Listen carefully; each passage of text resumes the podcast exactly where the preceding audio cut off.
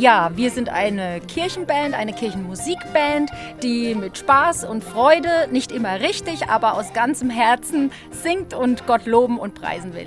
Und den Menschen ja die Liebe Gottes ein bisschen weitergeben will und sie mitnehmen will, dass der Gottesdienst lebendig ist, dass es Spaß macht am Gottesdienst teilzunehmen. Und das wollen wir halt auch für unsere Kinder. Annette mit einer kurzen Erklärung, wer da an einem heißen Spätsommerabend in einem Garten in Heigenbrücken steht und Musik macht, statt im nahegelegenen Schwimmbad zu chillen. Tatsächlich sieht man hier an die 20 Menschen unterschiedlichsten Alters und Geschlechts zusammenstehen und Anja sagt: Ja, also hier ist jeder wirklich von jedem Alter dabei. Also von äh, 16 bis 54 und, und, weiter.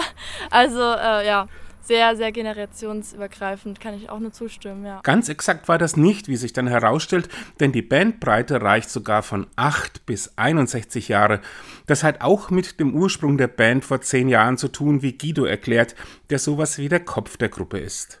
Unsere Idee ist es tatsächlich gewesen, zur Kommunion einige unserer Kinder, dass sich einige Familien zusammengefunden haben, die gesagt haben, wir machen einen schönen Kommunionsgottesdienst und dann war es das. Und aus diesem einmaligen Gottesdienst wurden zehn Jahre wirklich wunderschöne Gottesdienste hier im Bistum Würzburg, die wir gespielt haben. Und natürlich hat es über diese lange Zeit schon den ein oder anderen Höhepunkt gegeben. Zum Beispiel. Ich kann mich erinnern an einen Gottesdienst im Schwimmbad in Heigenbrücken.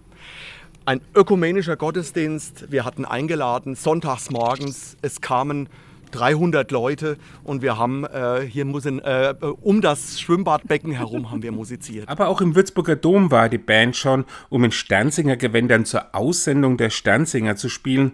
Oder Annette erinnert sich an einen Gottesdienst von Fridays for Future. Im Kloster Triefenstein war auch so eine besondere Location auf einer Bühne und so. Es war sehr lustig in der Kirche, ja. Mit anschließendem Fernseh. Wie war das Fernsehinterview, glaube ich? Das Repertoire reicht von klassischen neuen geistlichen Lied bis zu selbstgeschriebenen Songs. Für letztere ist vor allem Burkhardt zuständig, der in den 80er Jahren schon mal bei einer ersten Ausgabe von Good News dabei war. Ich habe einige Stücke selbst äh, geschrieben und es macht mir sehr viel Spaß.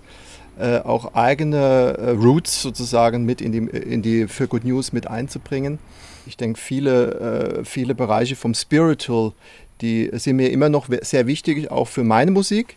Und die versuche ich jetzt auch wieder äh, für Good News so ein bisschen einzubringen.